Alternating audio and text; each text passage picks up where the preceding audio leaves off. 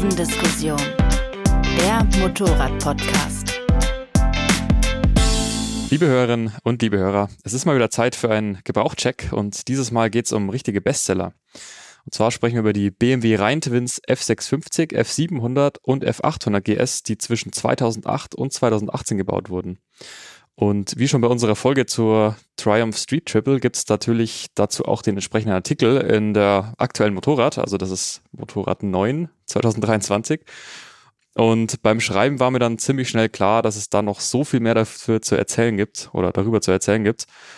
Und umso mehr freue ich mich, dass mich mein langjähriger Testkollege, jetzt Sportredakteur Peter Meyer unterstützt. Hi hallo, Peter. Hallo. Der die Motorräder habe ich auch bei der Recherche gesehen, nämlich in nahezu jeder Konstellation im Vergleichstest hatte. Und außerdem ist wieder mit dabei mein Unterwegs-Kollege und Ride-Redaktionsleiter Markus Bübricher. Hallo, schönen guten Tag. Hi Markus. Ich bin Ferdinand Heinrich Steige, Reiseredakteur bei Motorrad und Ride. Ich würde mal genauso einsteigen wie im Heftartikel tatsächlich. da habe ich nämlich so die These aufgestellt, ähm, dass ja die Einzylinder GS, die F650 GS und F650 GS Dakar, dass die ja schon so 2000 eigentlich bewiesen hat, dass dieses Konzept GS nicht immer nur Boxer, Kardan, Telelever, sondern dass es auch mit Kette, mit dem Kettenantrieb funktioniert und mit einem konventionellen Chassis, sage ich mal. Und die Reihen-Zweizylinder, die kamen dann ja schon 2006 und so ein ganz großer Hype war das dann ja nicht mehr, dass BMW jetzt einen Zweizylinder bringt, der kein Boxer ist. Und trotzdem um jetzt auch zu, zu den Modellen zu kommen, war das ja 2008 schon ein ziemlicher Hype, als die rauskamen, oder? Ja, ich kann mich erinnern, äh, ich war zu der Zeit im, im Testbetrieb ja voll integriert und als, sage ich mal, Offroad-Spezialist auch mit dem Thema F800 GS da betraut. Und es war so ein Motorrad, das hat einfach gefehlt. Ein, ein ich würde mal sagen, ein Offroad-orientiertes Reisemotorrad, äh, soziustauglich, langstreckentauglich, aber trotzdem nicht zu schwer und auch preislich noch, noch äh, erschwinglich. Also das erste Modell hat knapp 10.000 Euro gekostet. Das war natürlich schon zu der Zeit deutlich geringerer Preis als die R1200 GS. Ja, was ja auch oft fällt äh, oder zumindest geschrieben wird, was ja bin jetzt auch wieder drauf gestoßen in der Recherche, dass es ja auch so eine Neuinterpretation als der Afrika Twin gesehen wurde. Markus, du bist ja hm.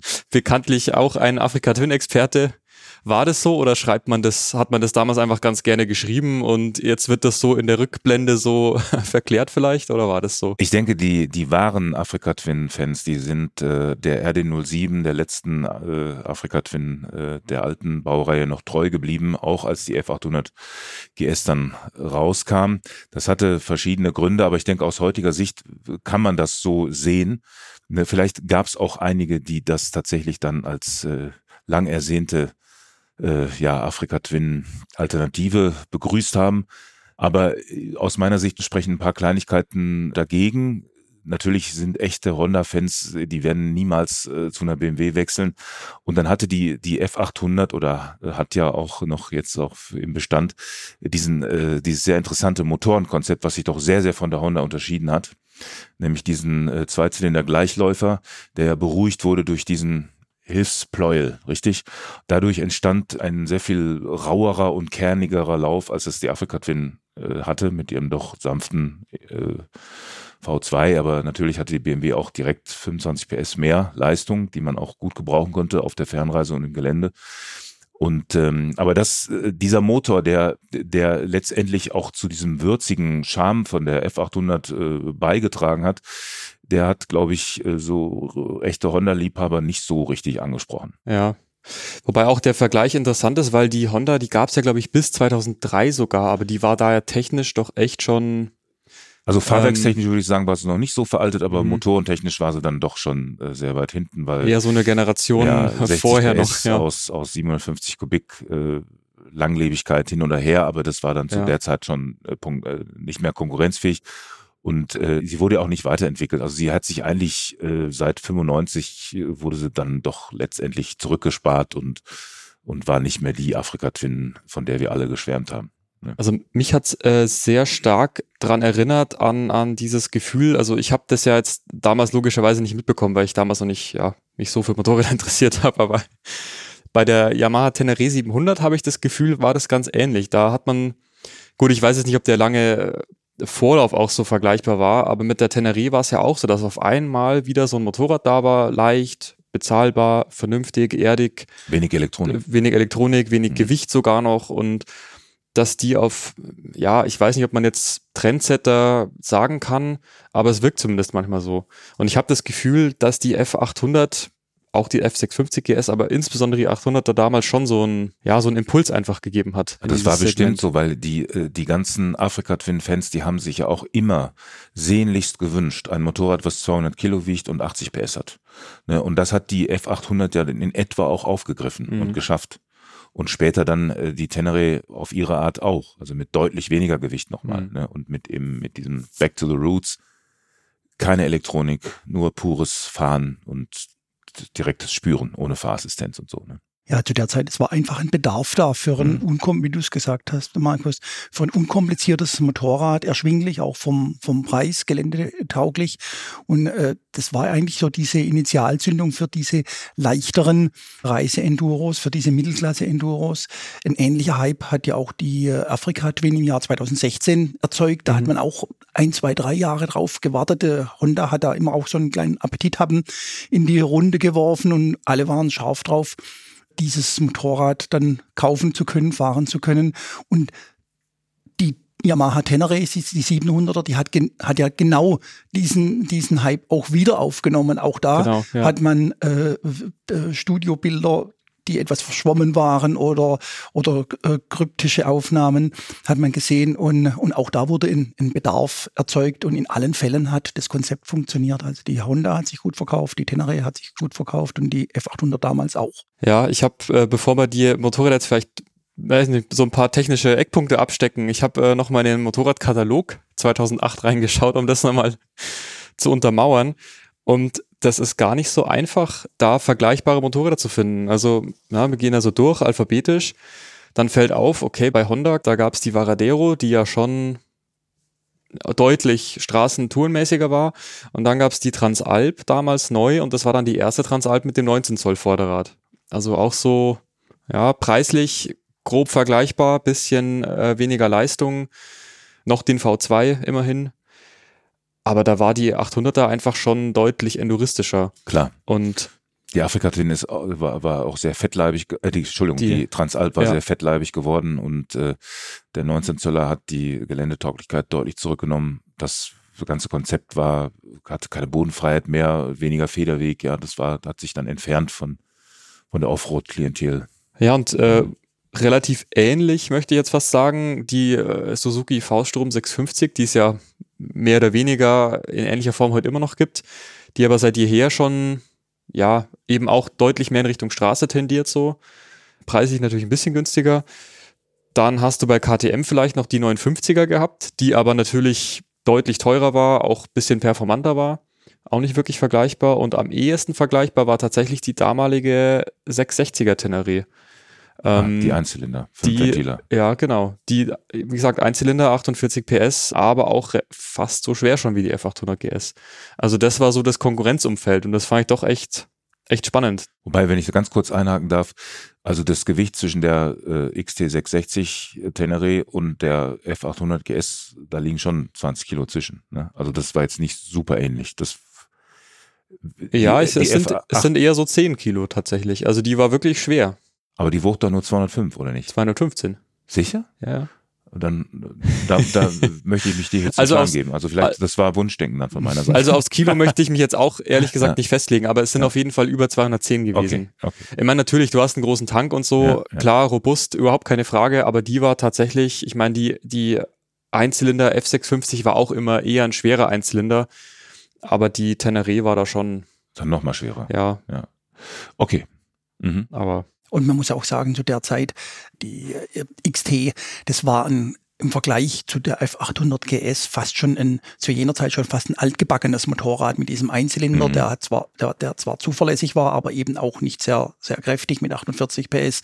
Das ganze Motorrad war einfach nicht so straff und nicht so modern, wie die mhm. F800 GS da mhm. war. Also das war ein, ein deutlicher Unterschied. Und ich denke, das ist auch der Grund natürlich, warum BMW mit der F800 GS diesen Erfolg hatte, weil Wir sind die ja oft parallel gefahren in den Tests und äh, da, das war gar keine Frage, äh, welches Motorrad dann in diesen Vergleichstest gewinnt. Also das, das ist eine Generation Unterschied. Mhm. So hat man das empfunden als Fahrer. Ja, und das ist, um es mal technisch zu sagen, also Markus, du hast den Motor schon angesprochen. Es ist eben dieser wirklich äh, parallel laufende Reihen-Zweizylinder mit 360 Grad Zündabstand. Dann Gitterrohrrahmen, 21 Zoll Vorderrad, 17 Zoll Hinterrad. Bei der F650 war es dann 19 Zoll Vorderrad und auch äh, Gussräder. Mhm. Ähm, auch bisschen weniger Federweg. Und in der Variante war der Motor halt dann, also in der F800 GS hatte der 85 PS, also in der ganzen Bauzeit. Und bei der F650 GS waren es dann die 71 PS. Genau. Aber eben ein bisschen mehr Drehmoment liegt früher an, also ein bisschen also die, was, was ich noch so erinnere, war, dass auch die Gasannahme vielleicht ein bisschen weicher war, ja, und dass die Lastwechsel auch minimal weniger waren als bei der 800. Ja. ja. Also die war eben, das ist auch diese, diese Trennung, die sich dann auch wirklich durchzieht. Also aus der F650 wurde dann später noch die F700 GS, genau. aber konzeptionell war das eben immer die, ja, eher doch die Globetrotter Enduro und die F650 und F700 war immer auch so die, ja, Allrounder mit bisschen Schlechtwegkompetenz und mhm. auch bisschen einsteigertauglich, hat genau. noch viele Fahrschulen, also. Ja, es war so eine Soft-Enduro, würde genau, man heute genau, sagen. Ja. Genau. Und äh, zum Motor haben wir jetzt auch gleich, das hatten wir ja in unserer Motorenfolge, habe ich jetzt gleich ein kleines Soundrätsel vorbereitet für euch und für alle Hörer. Denn wir haben ja auch immer ganz gerne geschrieben, äh, klingt so ein bisschen wie Boxer aufgrund des Zündabstands. Da scheiden sich jetzt vielleicht auch die Geister, aber wir machen es jetzt einfach mal. Ich sage euch jetzt nicht, was jetzt gleich kommt. Das ist der Motor 1.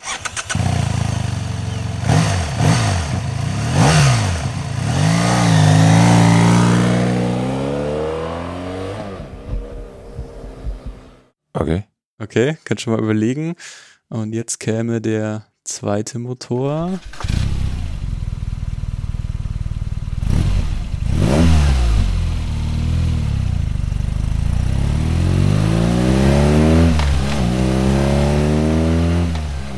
Das ist der Boxer und der eins war der Reihen 2. Korrekt. Ja.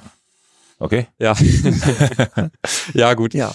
Es ist vielleicht ein bisschen einfacher als, äh, wir hatten ja in der Motorenfolge immer so das Beispiel mit äh, Reihen-Twin mit 270 Grad Zündversatz und V2 und da war es wirklich sehr, sehr schwer. Bei den Motoren, ja, also wer einen Boxer kennt, man merkt einfach, er hört sich ein bisschen fülliger nochmal an.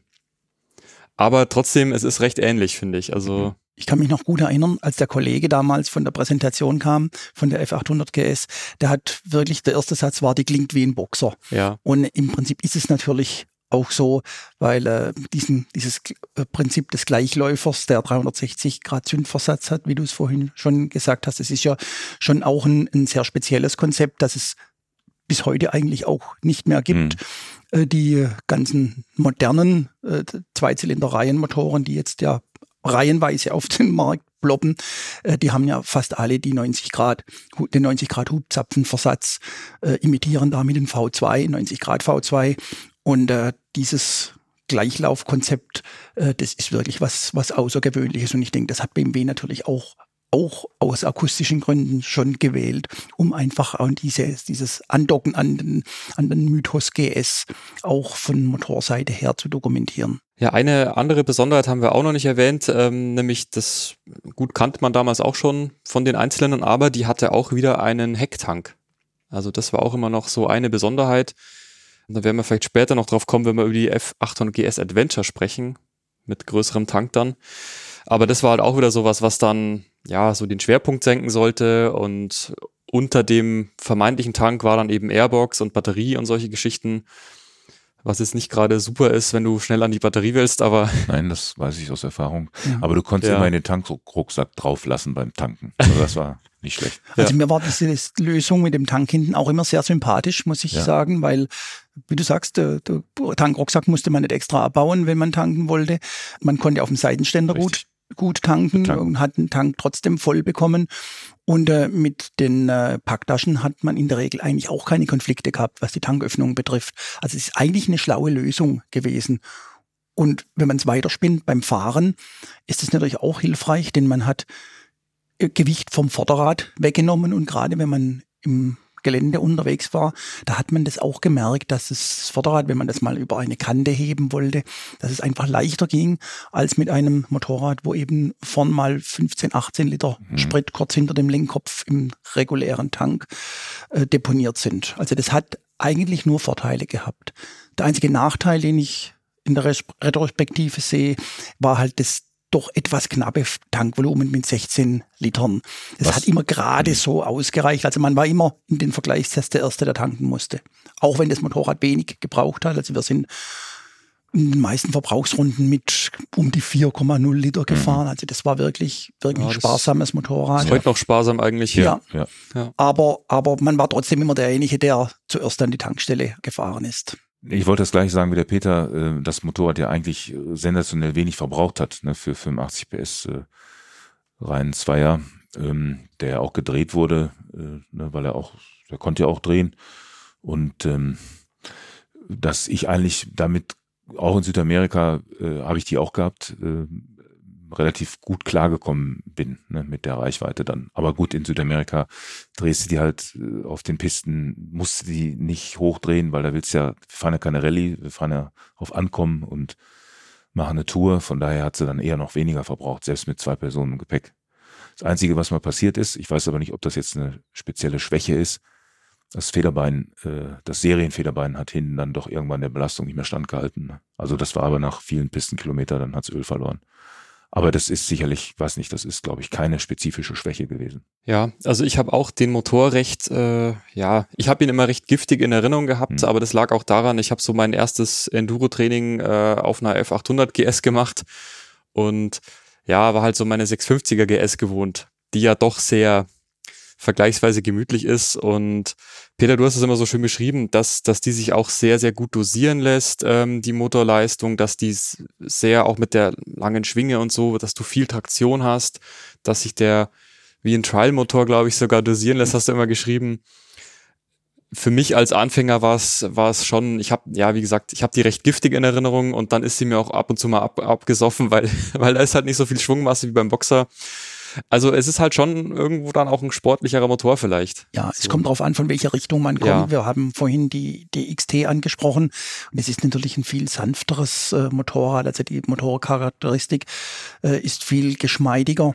Äh, man kann fast nicht abwürgen, den Einzylinder äh, so, so rund lief der äh, zu jener Zeit in den unteren Drehzahlen und in diesem Vergleich ist die, die äh, F800 GS natürlich schon ein aggressives Motorrad. Allerdings muss man sagen, der Grad oder die Grenze zwischen aggressiv und spritzig äh, ist natürlich auch, auch schmal und diese spritzige Charakteristik, die macht es natürlich auch im Gelände, wenn man ein bisschen schneller fährt, würde ich mal sagen, mhm. leichter, äh, das Motorrad so unter Zug zu halten. Mhm. Es ist, es ist, ja, äh, man kommt schneller an die Grenzen des Machbaren mit dem Motorrad und es fordert einen auch ein bisschen heraus. Also mir hat es immer, immer gefallen, dieser, mhm. dieser spritzige Charakter. Ja. Geschmackssache, würde ich mal ja, sagen. Ja, auf jeden Fall. Aber du hast die ja auch damals schon, das, das ist auch ein, ein Test, den, ja, den könnte man heute quasi mal wieder in, in ähnlicher Form machen. Ihr hattet damals so einen großen aufwendigen Test, äh, wo ihr die auch gegen eine 690 Enduro, glaube ich, von KTM verglichen habt und gegen die große, gegen die 1200er GS und ich glaube eine 300er Yamaha war auch noch mit dabei. Das war, als Konzeptvergleich. vermutlich diesen Kon Ja, ich sehe, ich sehe nämlich diesen Ausdruck genau. da die ganze Zeit. Das war eine Yamaha WR250R. Ah ja, genau. Also das ist praktisch die, die Sport-Enduro von, von Yamaha oder sehr, sehr sportlich orientierter Enduro, so muss man sagen. Dann die 690er KDM Enduro, die du ja schon erwähnt hast. Das ist ja der Platzhirsch zu jener Zeit gewesen im sportlich orientierten äh, Enduro Bereich und dann die beiden GS-Modelle 800 und 1200. Und das war eigentlich eine, ein sehr interessanter Vergleich, den haben wir gefahren in Hechlingen, praktisch im Vorgarten von BMW, wenn mhm. man so will, auf dem, B, auf dem im Enduro-Park. Hechlingen, äh, von B, der von BMW betrieben wird. Und äh, das war eigentlich ein, ein sehr aufschlussreicher Test, speziell was jetzt der Unterschied 800 GS und 1200 GS, was den, der Unterschied da anbelangt. Und man denkt ja eigentlich bei ungefähr 30 Kilo Gewichtsunterschied von der 800er zur 1200er, dass das 8, die 800er ein deutlich geländegängeres Motorrad sein müsste. Und äh, ich habe das auch zunächst mal so vermutet. Wir sind mit der 800er unsere Runden gefahren und äh, im Anschluss dann auf die 1200 GS umgestiegen. Und äh, also ich war wirklich perplex, wie handlich diese gro dieser große Boxer äh, sich in diesem Gelände fahren ließ. Also äh, wir haben dann auch Messungen gemacht und wir hatten in verschiedene knifflige Stellen äh, haben wir so, so Sektionszeiten äh, rausgemessen und da kam letztendlich raus, dass die 800er nicht schneller war als die 1200er in, in diesem Gelände. Und das war eigentlich schon für alle Beteiligten damals sehr, sehr überraschend. Und äh, äh das ist, denke ich mal, auch mit ein Grund, warum die 1200er GS bis zum heutigen Tag diesen Mythos besitzt der absoluten Universalität, vom Langstreckenreisemotorrad auf Asphalt bis eben zum, zum Geländeeinsatz in eigentlich anspruchsvollem Terrain. Ja, ich habe auch, ähm, also genau die gleichen Erfahrungen habe ich auch erst wieder letztes Jahr gemacht mit dem Vergleich so mit der 850 GS, auf die wir vielleicht später noch kommen, und eben die 1250 GS Adventure. Und ich habe immer das Gefühl, dass, oder ich war lange, lange Jahre auch Verfechter so des 21 Zoll Vorderrads und die muss doch, die ist leichter, die muss doch besser im Gelände sein. Und ich glaube mittlerweile, dass das, dass es sehr auf den Fahrer drauf ankommt. Und dass es mir mit meinen Limitierungen, die ich habe, dass es mir leichter fällt mit der großen GS tatsächlich. Das, das, ähm, genau das muss ich auch ja. bitter lernen. Und zwar erst im letzten November äh, in Guatemala. Da hatten wir auch beide Motorräder, die 850 GS Adventure und die 1250 GS Adventure. Und ähm, ich habe immer die, also ich habe mir die 850er ausgesucht, eben aus, äh, aus den Gründen, die du gerade auch genannt hast und war am Ende der Tour aufgrund einiger Vergleiche dann zu der Überzeugung gelangt, dass ich besser die 1250er genommen hätte, weil die hätte mir mehr Komfort geboten. Die hätte im Gelände dasselbe gekonnt. Ne? Und ähm, ich hätte meinen, meinen Rücken und meinen ganzen Körper, vor allen Dingen jetzt auch im Soziustransport, nicht so anstrengen müssen. Also ich war geheilt danach, hm. muss ich echt sagen. Das hätte ich nie gedacht vorher, nie. Ja, also man, und das ist wieder ein, ein ja. Mosaiksteinchen mehr in dem Thema. Ja. Man unterschätzt die, ja. die große GS. Das läuft immer auf selbe, selbe raus. das ist einfach ein geniales Konzept. Natürlich jetzt mittlerweile über mehr als 40 Jahre fein getuned hm. und das merkt man halt dem hm. großen Motorrad an. Ja, ich glaube, da kommen auch noch andere Sachen dazu, dass zum Beispiel, das, da, ja, kann man auch gleich einsteigen, dass habe ich so rausgelesen, dass, dass dieses äh, doch recht eingeschränkt einstellbare Fahrwerk, das ist auch immer so, wenn überhaupt die größte Limitierung war der 800er GS. Dass, dass eben die Gabel zum Beispiel nicht einstellbar ist, ähm, dass es auch ein recht weiches Grundsetup, glaube ich, ist. Auch wieder so, ja, Thema Fahrwerk ist halt immer so, was erwarte ich von dem Motorrad und ich glaube, da muss man schon auch ordentlich fahren können, um, an diese Grenze zu stoßen. Aber das ist halt das, was man immer so rausfiltert. Ja. Wenn man so nach, nach Schwächen sucht, dann finde ich, ja, dann könnte man sagen, okay, im Bereich Fahrwerk kann man vielleicht nachrüsten. Also was dem Motorrad auf jeden Fall gefehlt hat, der 850 GS, war eine Umlenkung am hinteren Federbein. Der 800er GS. Genau, weil äh, 800, sorry, ja. ja. Und ähm, und es ist ja direkt angelenkt gewesen an an der Schwinge. Mhm. Und äh, das äh, ist einfach grundsätzlich, das haben wir bei vielen anderen Motorrädern bis zum heutigen Tag so, äh, diese progressive Kennlinie, die eine Umlenkung ermöglicht, die ermöglicht halt eines Teils ein komfortables, sensibles Ansprechen bei geringerer Geschwindigkeit und bei auf kleine Wellen und bietet aber oben raus trotzdem die Progression, um bei schnellerem Fahren nicht durchzuschlagen oder mit Gepäck und Sozius da auch noch in, in einer äh, vernünftigen Fahrsituation sich äh, bewegen lässt. Und äh, ich glaube, da hätte BMW gut dran getan, äh, eine Umlenkung äh, hm. Zu verwenden. Ich glaube, das hätte dem Motorrad einen, einen großen Vorteil gebracht. Aber das ist natürlich auch aufwendiger, auch teurer in der, in der Herstellung. Und ich glaube, das war der Grund, warum man das so gewählt hat. Dasselbe betrifft die Gabel, wie du gesagt hast, die ist nicht einstellbar gewesen. Auch da denke ich mal, wenn man da ein bisschen mehr investiert hätte mit einer in Zug- und Druckstufe einstellbaren Gabel, einer hochwertigeren Gabel. Ich glaube, das hätte Motorrad gut getan. Mhm. Es gab ja auch von Nachrüstern dann Kits mhm. für die F800 GS und da hat man ja schon gemerkt, auch wie viel besser das Motorrad dann damit gefahren ist. Ja. Aber Markus, wie waren so deine, also deine Reiseerfahrungen? Du bist ja auch mit, hast ja auch den direkten Vergleich wahrscheinlich gehabt zu einer F650 GS Dakar eben, genau. zur großen Boxer GS, ähm, weil ich finde ja immer, ich fand das eigentlich schon immer sympathisch, dieses irgendwo zwischen beiden Welten, zwischen so einer Einzylinder-Enduro und zwischen einer größeren Reise-Enduro fand ich, oder finde ich nach wie vor, dass sie da eben sehr schön in der Mitte sitzt. Und bei den Reisequalitäten. Da musste man eigentlich, äh, wenn man jetzt auch ähm, ein bisschen äh, über offenes Gelände fuhr oder Pisten fuhr und so weiter, musste man mal abgesehen äh, von der Unfähigkeit des Federbeins gewisse Stöße zu absorbieren, keine großen Abstriche machen. Was man allerdings beachten musste, wenn man da sensibel war, auf dieser Schiene waren äh, Motorvibrationen bei höherer Geschwindigkeit jetzt auf dem Highway oder auf der Autobahn. Die traten meiner Erinnerung nach, aber du musst mich korrigieren, Peter, so ab 6000, 6,5 oder so traten die auf und die waren auf Dauer schon nervig. Mhm. Also die waren äh, die waren äh, von einer Art, die man nicht mehr als Good Vibrations durchgehen äh, lassen konnte. Ne?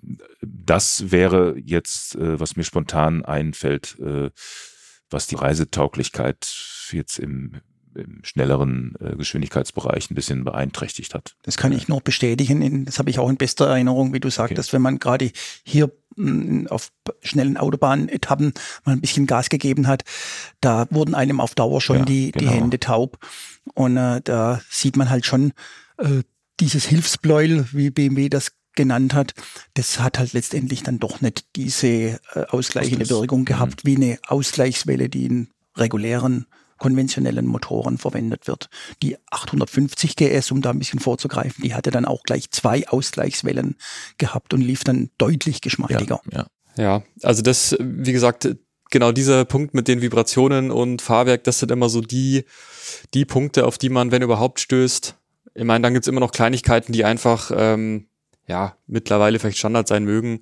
Aber ich meine, so Sachen wie Traktionskontrolle und elektronische Fahrmodi und so Geschichten hat die ja später auch noch bekommen. Also ich meine, zehn Jahre, da hat sich ja auch einiges getan. Aber bevor wir jetzt zur Modellpflege kommen, die 700er und die 650er, weil wir haben jetzt fast nur über die 800er geredet, wie sind da eure Erinnerungen an die? Weil ich habe da immer so, da liest man auch immer so den Tenor, dass es eigentlich schon ziemlich unterschätzte Motorräder auch waren. Also oft auch Motorräder, die eigentlich viel besser waren, aber das Image war halt immer so Frauen- und Fahrschulmotorrad so. Ja, ich habe mit der F650 ähm, tatsächlich gute Erfahrungen gemacht äh, auf längeren Touren. Ich musste auch einmal damit nach Spanien fahren und äh, habe die in sehr angenehmer Erinnerung. Also das war ein entspanntes Reisen auf diesem Motorrad. Das was einzige, was mir nicht so getaugt hat, war jetzt der Kniewinkel. Der war für mich etwas zu eng, weil die halt deutlich tiefer war als die 800er. Aber ähm, insgesamt kann man dem Motorrad nichts vorwerfen. Ich hatte auch nie das Gefühl, untermotorisiert zu sein. Also diese 71 PS aus dem auch 800 oder 798 98 Kubik Motor, ja. die waren sehr gut äh, genutzt und ähm, ja, bis auf Optik, äh, Sitzbank, Sitzposition, äh, vielleicht ähm, gibt es da nichts dran zu mäkeln, wirklich. Also das war so, dass ich hinterher fast vor dem Motorrad niedergekniet bin und Abbitte geleistet habe. Ne? Solche Vorurteile hatte ich gegen die. Die war halt auch von der Ausrichtung im, ums Gelände wirklich nicht, nicht so konsequent konzipiert, wie die 800 GS später dann wurde. Und insofern sind die beiden Motorräder eigentlich auch gar nicht vergleichbar, wenn man es genau nimmt. Das die die 700 GS war ein gutes Motorrad, aber einfach ein, ein ganz anderes Motorrad wie, wie der Zweizylinder. Das, äh, man ist draufgestiegen, das Fahrgefühl war sofort ein ganz anderes in beide Richtungen mhm. natürlich. Und äh, ich glaube, die kann man eigentlich gar nicht wirklich vergleichen ja. sollte man auch nicht. Ja, ich finde es ich find's irgendwie spannend. Also wir haben sie ja oft auch schon, also das ist jetzt nicht die erste Gebrauchberatung, die wir zu den Motorrädern machen, aber es, klar, es ist halt technisch einfach dieselbe Basis und schon auch interessant mit vergleichsweise wenig Kniffen, dass da so unterschiedliche Charaktere rauskommen. Und ich meine, es gab ja auch immer die äh, F800R und F800 ST, ST und S. Mhm. Die hatten dann aber auch zum Beispiel gleich wieder einen anderen Rahmen und sowas. Also das und Riemenantrieb und so Geschichten ja. teilweise auch. Ja, aber das ist spannend. Aber das, um, um das noch loszuwerden, die Sitzhöhe, die ließ sich auf bis zu 765 Millimeter sogar in Verbindung mit einer Tieferlegung machen. Also Wahnsinn. Das war, denke also, ich, auch mit der Grund, warum das einfach so, so, also ich. Das ja. als Fahrschulmotorrad so reüssieren konnte, ja, ne? Und genau, also das, das haben ja auch ja. die Händler teilweise bestätigt, dass das natürlich auch einfach total viel Vertrauen schafft. Und ich meine, es ist auch, wenn du davor stehst, so eine 800er ist halt so eine richtig kernige Enduro, aber so eine 700er, das ist schon ein großes Motorrad, aber irgendwie zierlich und das, das macht dir auch nicht so Angst vielleicht. Und die Sitzhöhe ist natürlich für viele, für viele Motorradfahrerinnen und Motorradfahrer ein, ein großes Problem für kleinere mhm. Leute mhm. unter 1,75, die dann nicht sicher sind, wenn sie anhalten, mit beiden Beinen äh, den, oder mit beiden Füßen den Boden erreichen zu können. Das ist ein großes Problem. Und wenn man sieht, die F800 GS, die haben wir gemessen in der Sitzhöhe mit 880 Millimeter. Das ist natürlich schon ein Wort. Also mhm. da brauchen Leute unter 1,80 sich gar keine Gedanken machen, mhm. da Spaß zu haben. Und äh, es wurden ja dann auch von Nachrüstern tiefer Sitzbänke äh, angeboten, auch von BMW selbst, glaube ich. Aber äh, das war für viele auch unbedingt notwendig, um überhaupt mit dem Motorrad einen Spaß zu haben. Und gab es natürlich auch als A2-taugliche 48 PS, genau, das ist auch das, das andere. Genau, zur Modellpflege kann man relativ knapp halten. Also es hat sich einiges getan, aber so die größte Modellpflege war schon mal 2012. Da gab es dann nämlich eben nicht mehr die besagte F650 GS, sondern das wurde dann die F700 GS mit auch ordentlich Retuschen. Die F800 GS wurde auch ein bisschen nachgeschärft und hat die dann diese Alu-Blende auch bekommen? Genau, ja, okay. genau. Daran erkennt man sie auch eigentlich äh, sehr mhm. gut. Und ABS gab es ja vorher schon. Ab mhm. 2012, 2013 war es dann in, in Serie. Mhm. Das war auch ein verbessertes ABS und dann mhm. hattest du auf einmal auch diese ESA-Option. Also du konntest das Fahrwerk per Knopfdruck anpassen. Aber da merkt man auch wieder den Unterschied zur großen GS. An der Gabel hat es gar nichts geändert. Die Federvorspannung musstest du trotzdem per Handrad einstellen okay. und es hat tatsächlich nur die Dämpfung geändert. Und ah, ja. bei einer großen GS, wisst ihr ja auch, ändert das halt vorne und hinten und Dämpfung und Federvorspannung. Also ganz klar, da ja. hat man einfach auch natürlich auch auf den Preis geschaut. Die hat im Jahr 2014 2800 Euro gekostet und äh, wie gesagt einfach, das war nicht, man kann sagen, in Ausstattung knapp die Hälfte einer, einer GS. Und äh, da müssen einfach Zugeständnisse gemacht werden. Hat aber auch ganz gut funktioniert, muss man sagen. Also die Dämpfung, die man da einstellen konnte, also die Unterschiede, die hat man schon deutlich ja. gemerkt. Also das heißt, weicher gedämpft auf der Straße und hat ein bisschen Grundkomfort gehabt.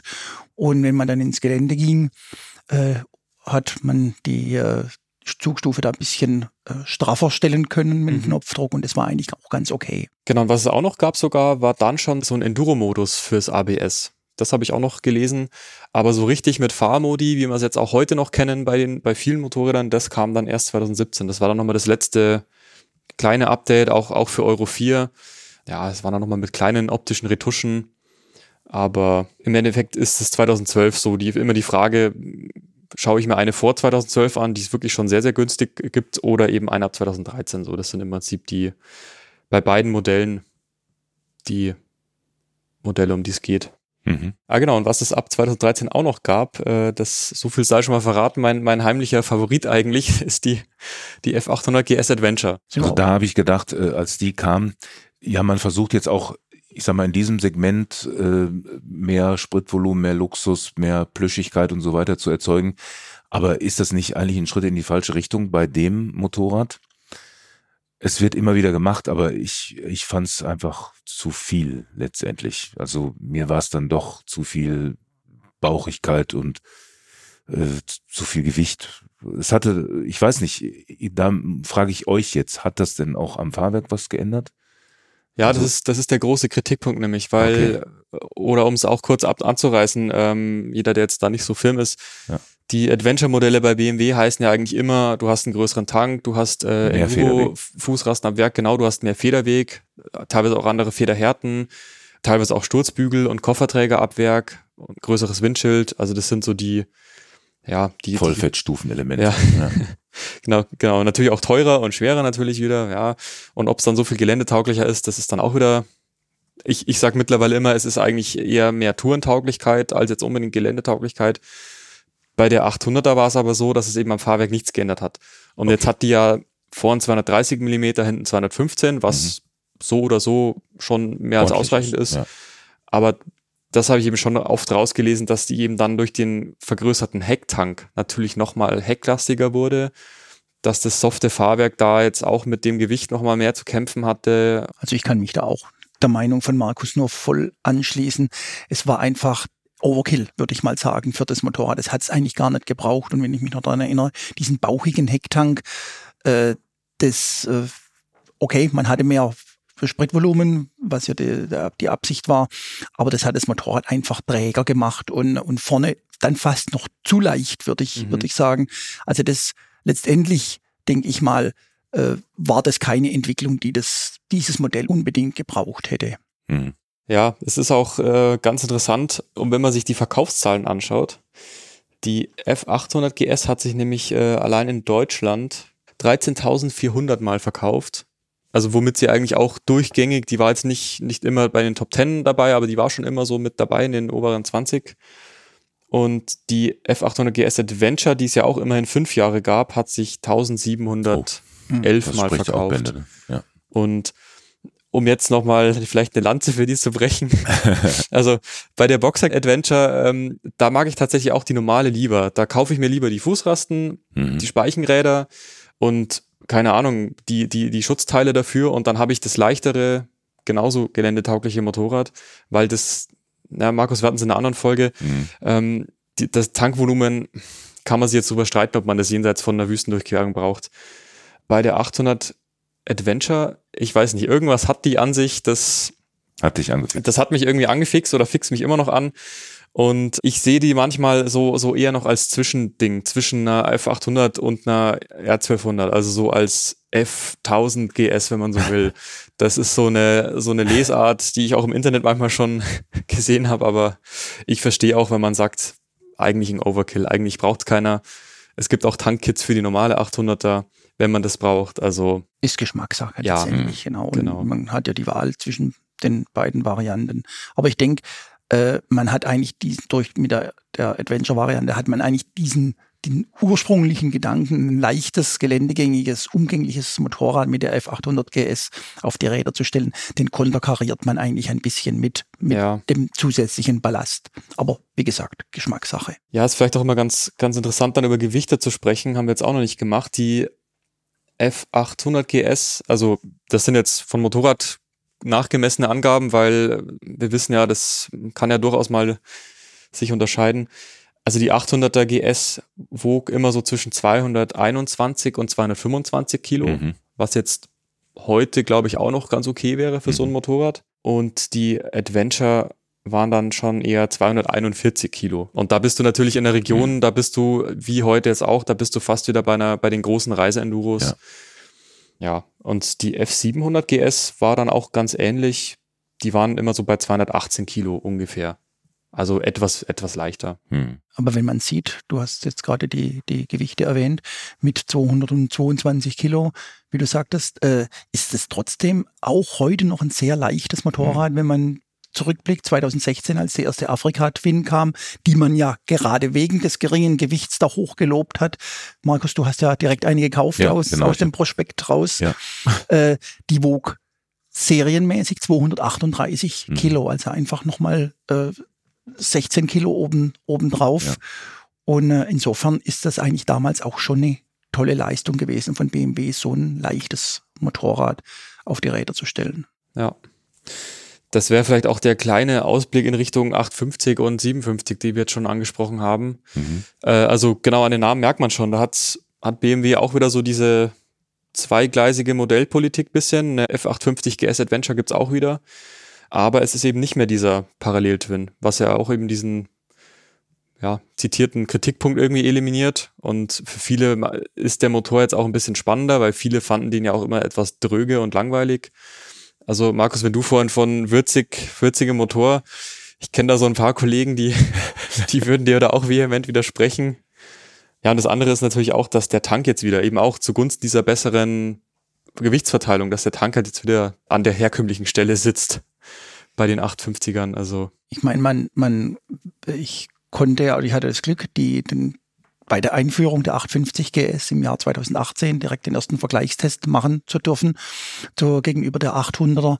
Und da kann man wirklich sagen, das ist ein, ein ganz anderes Motorrad. Die 850 GS, der Motor hat ja einen, wir haben es vorhin schon erwähnt, einen anderen Hubzapfenversatz mit 90 Grad. Und äh, er wird ja auch nicht mehr von Rotax gemacht. Der alte F800 Motor äh, wurde in Österreich hergestellt bei Rotax. Der neue kommt aus China, wird bei Longin hergestellt, hat mehr Leistung, 95 PS. Und äh, das Konzept ist ein anderes, du hast schon angesprochen, denn der Tank ist wieder am konventionellen Platz ganz vorn. Gitterrahmen hat weichen müssen von der F800 GS zum Brückenrahmen. Und ähm, wir haben es auch schon gesagt, zwei Ausgleichswellen, der hat der neue Motor. Also das ist ein grundsätzlich anderes Konzept. Und auch von der Geometrie war das Motorrad deutlich nach äh, der Fahrer- und Lenkposition ist alles nach vorne gerückt. Das heißt, äh, man hat es klar gemerkt, dass man mit der 850 GS auf dem Asphalt besser aufgehoben ist als mit der 800er. Aber im Gelände das Gegenteil so, natürlich. Ja. Da ist einfach, da hat die 800er GS bis heute wenn man eine gebrauchte kauft, die Nase vorn. Ja, ist echt interessant, weil die ja eigentlich, also so auf den ersten Blick würde man einfach erwarten, ja gut, das ist jetzt halt das Nachfolgemodell. Und ich meine, natürlich hat die dann auch äh, jede Menge Elektronik-Features und Fahrmodi und alles mögliche und Quickshifter, was es halt einfach bei dem Stand damals einfach noch nicht so gab. Also da waren die Fahrmodi schon echt das Höchste und auch die Traktionskontrolle natürlich noch eine ganz andere Generation oder Kurven-ABS und so weiter. Ja, ob man das dann braucht, ist, ist wieder eine andere Frage. Also ich will auch gar nicht in Abrede stellen, dass das alles äh, sinnvolle Verbesserungen waren. Die Laufkultur hat sich auch verbessert von den Motoren. Also diese Vibrationen, die so genervt haben an der 800er, die hattest du ja da dann in dem Maße nicht mehr. Aber äh, mich hat dieses Motorrad, ist jetzt ein rein subjektiver Eindruck und widerspricht auch ein bisschen Peters Eindrücken und Erfahrungen, mich hat das nicht erreicht. Also äh, gerade im Vergleich zu 800er und dann meine persönliche Erfahrung in einem schwer zu bereisenden Land wie Guatemala, da hat das Motorrad nicht funktioniert. Also gerade auch im Vergleich zum Boxer nicht. Aber gerade auch jetzt der Vergleich, wir sind ja bei 800er, also 800er zu 850, hat mich das nicht so mitgenommen und ich habe immer mich in das Lager jener Leute geschlagen, die gesagt haben, die 850er ist eigentlich nur so ein Zwischen, äh, weißt du, so eine Zwischensituation zwischen der 800er und der 900er. Mhm. Also das ist eigentlich so ein Missing Link, also was man jetzt nicht unbedingt hätte haben müssen, wenn man jetzt den Motor aus der Nuda oder wo auch immer der hätte herkommen können, ja. direkt genommen hätte und dann anderes, vielleicht auch nicht so plüschiges Motorrad drum gebaut hätte, weil die Formsprache von dem Motorrad ist ja nun auch äh, ja zumindest mal nicht top ästhetisch aus meiner Sicht. Ich weiß nicht, wie euch das geht, aber also ich finde da als reine Enduro- und Abenteuermotorrad finde ich sogar die Formsprache von der ebenfalls nicht besonders super hübschen 800er äh, ästhetischer oder ansprechender. Ja, genau so habe ich es auch empfunden. Und äh, das ist despektierlich würde man sagen, das ist ein weichgespültes Motorrad, mhm. die 850 GS. Allerdings äh, muss man sagen, das ist auch gewollt so okay. von BMW. Das war also nicht irgendwie eine misslungene Entwicklung, sondern man wollte ah, okay. eben diese Kritikpunkte, die wir jetzt schon mehrfach angesprochen haben, mit den Vibrationen, mit dieser straffen Federung, mit diesem leichten Vorderrad, das jetzt auf der Straße natürlich auch Nachteile hat, denen wollte man mit der 850er begegnen. Und das hat man auch geschafft. Okay, also klar. das muss, muss ja. man auch klipp und klar ja, okay. sagen. Es ist halt nicht jedermanns Geschmack. Das mhm. ja. muss man sehen. Aber es ist ein anderes Motorrad und das wollte BMW. Ja, mhm. okay. ja, ich glaube, da kann man auch, also, ich meine, die gibt's jetzt ja auch schon seit fünf Jahren ungefähr, die 850er und jetzt, ja, wir, wir haben ja gerade auch einen Titel damit gehabt, F900 GS, so könnte sie aussehen, so nach dem Motto, also das, ja, kann man gespannt sein, was, was sie da draus machen, aber die F800 GS ist auf jeden Fall so, das ist auch noch so ein, so ein Punkt, ich weiß nicht, ob das so abzusehen war, aber die war, hat sich ja echt auch etabliert in dieser ganzen Globetrotter-Szene. Also du siehst ja wirklich Bilder von der, oder zig Leute, die mit der durch Afrika sind, nach Sibirien, nach Südamerika wie du, Markus. Also ich glaube, die hat schon einfach ihren Ruf auch zu Recht sich schnell erarbeitet und das ist halt, glaube ich, auch der Grund, warum sie echt immer noch, ja, als Absolut. Gebrauchte irgendwie also, so ihre Faszination ja, hat. Ja. Gerade weil sie auch, äh, wenn man sie einigermaßen gepflegt hatte, dann konntest du extrem hohe Laufleistung erzielen mit diesem Zweizylinder. Ja das war ja, war, war, ja auch nur wenig Motoren vergönnt. Also klar, die alte Afrika Twin oder die, auch die alten Transalps konnten das, die alten Honda V2 3 Ventiler, die konnten das wirklich auch. Aber die waren jetzt auch nicht so hoch belastet. Ne? Da war es jetzt nicht so ein richtiges Wunder. Aber bei dem Ding, aufgrund der äh, Konstruktion ne, und ähm, ja, doch höheren Leistungen war das schon. Ist halt wie die Rotax ja. Einzylinder auch. Ja, also die genau, haben die echt richtig gute, gute also Motoren gebaut. Gute Motoren, ja. ein, eine einwandfreie Bilanz, vielleicht nie die kräftigsten, vielleicht jetzt im Vergleich zu einer KTM. Ja, zu einer KTM oder was auch immer, mhm. aber wirklich mehrfach bewiesen oder mhm. hunderttausendfach bewiesen, dass es halt auch standfeste Motoren sind. Also so ist es. Und wenn ich mir das Bild von der F800 hier anschaue, äh, das ist halt auch ein Motorrad, das man mit Bordmitteln reparieren kann. Das Genau. ist, und das ist ja eben Mhm. gerade im Globetrotter-Bereich ist das natürlich ein ganz, ganz starkes Argument und ich glaube das entscheidende Argument, äh, auf so ein Motorrad äh, die große Reise zu unternehmen. Und äh, das sind halt Aspekte, die, die gelten, gelten für das Motorrad, die sprechen für das Motorrad bis zum heutigen Tag. Also ich persönlich würde mir jederzeit eine gebrauchte F800 GS kaufen. Also ich bin glaube, ich nach bin wie auch vor bald Fan. soweit, Peter. Vor allen Dingen, ich habe in Bolivien auch erlebt, äh, dass die auch schlechten Sprit verträgt, ne, ohne dass du irgendwas hast machen müssen. Also wir hatten da nur 87 Oktan teilweise und die hat nicht geklingelt. Also die fuhr vernünftig damit. Ne. Das ist auch sehr spannend. Oder Sehr. in großen Höhen halt hat sie auch wunderbar funktioniert. So auf 4.9 oder 5.000 Meter kann man nichts vorwerfen. Das wäre noch nämlich die, die letzte Frage gewesen, ob ihr damit schon mal geliebäugelt habt oder liebäugelt hin und wieder. Also wenn ich, äh, ich habe es gerade ja schon, schon gesagt, also Ja. ich finde es nach wie vor ein faszinierendes Motorrad. Also das ist wirklich mein, mein Ding. Und diese Kritikpunkte, okay, äh, wir haben es schon angesprochen, die Vibrationen, die, damit muss man leben, da kann man nichts machen. Federelemente, die kann man aufpäppeln, das äh, kann man, denke ich mal, auch finanziell äh, lohnt sich das bei, bei so einem Motorrad das zu investieren. Und äh, also insofern würde ich mal sagen, wenn ein gebrauchtes Motorrad in diesem Segment, da ist man mit der F800 GS auf jeden Fall gut dran. Das muss man einfach sagen. Auch wenn ich mittlerweile konvertiert bin zum äh, Tenere 700 Fan. Weil Jetzt, jetzt erst, Peter. Das, genau, nach vielen Jahren. Äh, das toppt einfach dieses Konzept, das BMW damals mit F800 GS begründet hat. Toppt die Tenere jetzt einfach nochmal, das heißt nochmal leichter, nochmal kultivierter. Und, äh, aber wenn man sieht, Modelljahr 2008, so ein Motorrad Genau. eben ist immer noch ein, ein auch, finde ich, noch ein modernes Motorrad, auch von der Optik. Peter, dann würde ich dir gerne ähm, noch eine kurze Fachfrage stellen, was das Federbein angeht. Wir hatten ja festgestellt, es ist direkt angelenkt und direkt angelenkte Federbeine haben konzeptbedingte Nachteile. Kann man das auch, diese Nachteile mit einem höherwertigen Federbein, auch wenn es bei der direkten Anlenkung bleibt, kompensieren oder kann man das nie so hinkriegen, äh, wie, ein, wie eine Umlenkung agiert? Also ich bin der Überzeugung, man kommt da relativ weit in diese Richtung, als Okay. wenn man eine Umlenkung hätte. Also es gibt äh, jede Menge Nachrüstanbieter. Äh, wir, wir kennen die einschlägigen Firmen, Wilbers, Öhlins, äh, WP Suspension. Da gibt's Nachrüstfederbeine, äh, die deutlich besser ansprechen. Wie gesagt, man wird keine Komfortsänfte aus dem Motorrad machen können, wird man eigentlich, denke ich, auch nicht gar nicht wollen.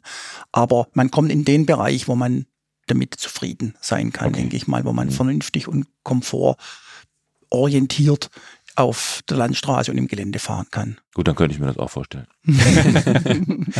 Ja, also mein, mein Fazit ist auch, ähm, dass das für mich ein gutes Beispiel ist für ein Motorrad, wenn man jetzt, ja, so wie ich eben auch, wenn man eben sagt, man will reisen, man will ein bisschen Gelände, man will so eigentlich einen Alleskönner haben, der eben auch wirklich Gelände kann, dann ist es für mich genau wie die Teneré so ein perfekter Kandidat und eben teilweise auch schon deutlich günstiger als der Teneré. Also ich habe jetzt auch einen Kumpel, der gerade ähm, mit dem Motorradfahren anfängt und die war bei mir sofort in der Wahl, weil er auch gesagt hat, er er mag auch BMWs, die passen zu seinem Charakter auch so und ähm, war sofort ein rundum empfehlenswerter Tipp quasi. Mhm. Ja. Und äh, um hier auch noch ein bisschen Service-Charakter reinzubringen, habe ich natürlich auch noch äh, ein paar Preise. Also die F650 GS, die wie gesagt von 2008 bis 2012 gebaut wurde, die gibt's schon ab 4000 Euro bis 7000 Euro, was Wow. für eine BMW äh, diesen Alters auch echt schon ganz schön günstig ist. Mhm. Genau. Und um das noch zu sagen, die wurden äh, 7389 Mal verkauft. Mhm. Und man hat dann auch gesehen, ähm, dass die auch in manchen Jahren hat die sich teilweise sogar besser verkauft als die 800 AGS. In Summe dann nicht, aber das nur so am Rande. Und die F700 GS, ja, die eben nicht nur frischer ist, sondern auch, das ist auch noch ein Hauptmerkmal, die hat eine zweite Bremsscheibe bekommen. Also doch nochmal das deutlich bessere Motorrad. Die gibt's ab 5400 Euro bis so 8500. Also wenn man halt auch sagt, man braucht vielleicht diese, diese ganzen, man will sich gar keine Stollenreifen aufziehen und man will gar nicht ins Gelände oder nur bisschen Feldweg, das macht die ja auch locker mit. Und die F800 GS, die gibt's ab 5500 Euro, so ungefähr. Mhm. Also das sind dann natürlich die frühen Baujahre. Mhm.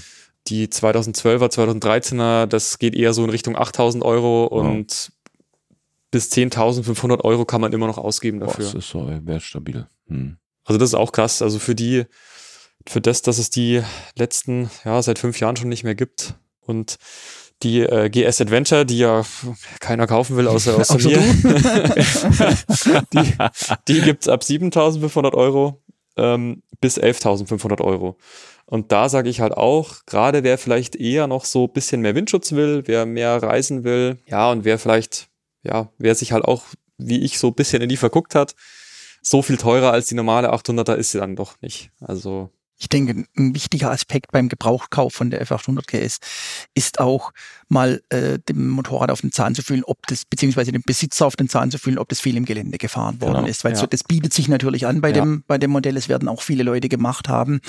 Und äh, der Verschleiß im Gelände ist natürlich um ein Vielfaches höher wie auf, auf der Straße. Straße. Also Ja, das ist nicht unbedingt der gute Tipp, ein Motorrad, das viel abseits der Straße gefahren worden ist äh, zu kaufen. Man kann das erkennen zum Beispiel an den Rahmenflanken, an dem Fußrastenbereich, wenn da die Farbe abgenützt ist. Das ist eigentlich so ein, ein typisches Offroad-Feature. Also da klemmt man das Motorrad und wenn da die Farbe abgewetzt ist oder wenn die, die Felgen schon Schäden äh, genommen haben durch, durch grobe Steine oder was auch immer.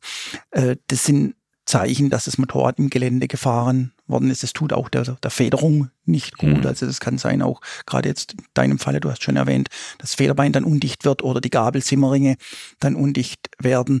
Also da würde ich versuchen, ein Exemplar zu kriegen, das möglichst wenig oder gar nicht im Gelände gefahren worden ist. Also oft erkennt man es tatsächlich auch schon am, ja, mit angebotenen Zubehör. Oder das ist zumindest ein Indiz. Und ja, vorausgesetzt, der Verkäufer ist halt auch ein ehrlicher Verkäufer, Ja. dass er, also viele gehen damit ja auch offen um, sagen halt, hier, ich bin das und das damit gefahren.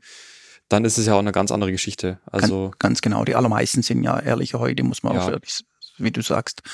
Und äh, da, damit äh, kommt man dann schon auf einen gemeinsamen Nenner. ja. Also ich habe sonst auch nur bei Händlerinterviews so rausgehört, Lenkkopflager, ich glaube Lichtmaschinen war ein Thema, was ab und zu bei so, ja, ab so 70, 80.000 kann das mal sein, dass die Lichtmaschine ausfällt. Es gab mal in Aber einem Forum äh, dazu auch äh, diverse Posts, wo einer behauptet hat, das sei eine Fehlkonstruktion der ersten Baujahre gewesen, die Mhm. Lichtmaschine. Ne, und die sei dann aber schon häufiger mal ab 30 oder so 40.000 äh, Ja. ausgefallen. Aber, Aber ich weiß nicht, ob sich das erhärten lässt. Ja, das ist ja immer schwierig, diese, diese Ja. Internetgeschichten. Ja. Ähm, bei Händlern war es jetzt so, also wie gesagt, bis auf die Lenkauflage-Geschichte haben die mir jetzt auch, auch keine großen, also die Okay. haben eher gesagt, das sind wirklich super standfeste Motoren, alles Mögliche. Ja, und Verschleißteile ist halt bei jedem Motorrad das Thema. Und gut, die ersten Baujahre, ich hatte das auch mal so abgespeichert, dass die eher nicht so, ja, oder dass, dass die nicht so ausgereift waren. Mhm. Das konnte ich dann aber tatsächlich jetzt bei der Recherche gar nicht mehr so erhärten. Also es gab zwei, drei Rückrufe, das waren dann aber so, ja, irgendwelche Kleinigkeiten, wo man auch wieder das Gefühl hat, das waren halt irgendwelche vorbeugenden Rückrufe, aber so wirklich, also man hat schon das Gefühl, wenn die Checkheft gepflegt sind, Kann dann ist das alles passieren. gemacht worden und hat jetzt keinen, also ich denke, die hat schon, hat ihren guten Ruf schon zurecht so. Mhm. Ja, das hätte ich jetzt aber auch tatsächlich nicht erwartet, dass ihr beide noch so, so äh, auch wirklich sagt, ja, hätte ich mir auch mal vorstellen können oder könnte ich mir vorstellen. Interessant. Doch, das äh, hat einfach mit den persönlichen Erfahrungen zu tun. Ne? Also wir haben ja nicht nur dran geschnuppert, wir sind auch viel damit gefahren. Ja, Ja, ja. ja gut. Dann äh, danke Peter, danke Markus Gerne. für eure Gerne. Zeit. Gerne. Ja. Und bevor wir die Folge jetzt abschließen, möchte ich euch da draußen noch kurz was über das äh, Motorrad-Festival erzählen. Ähm, das Motorrad-Festival, das findet nämlich 2023 zum ersten Mal im Fahrsicherheitszentrum am Nürburgring statt. Und vom 5. bis zum 7. Mai könnt ihr dort eure Lieblingsmodelle im direkten Vergleich Probe fahren und testen wie ein Redakteur. Und da gibt es zwölf Kategorien und dort könnt ihr bis zu acht unterschiedliche Modelle von verschiedenen Herstellern fahren.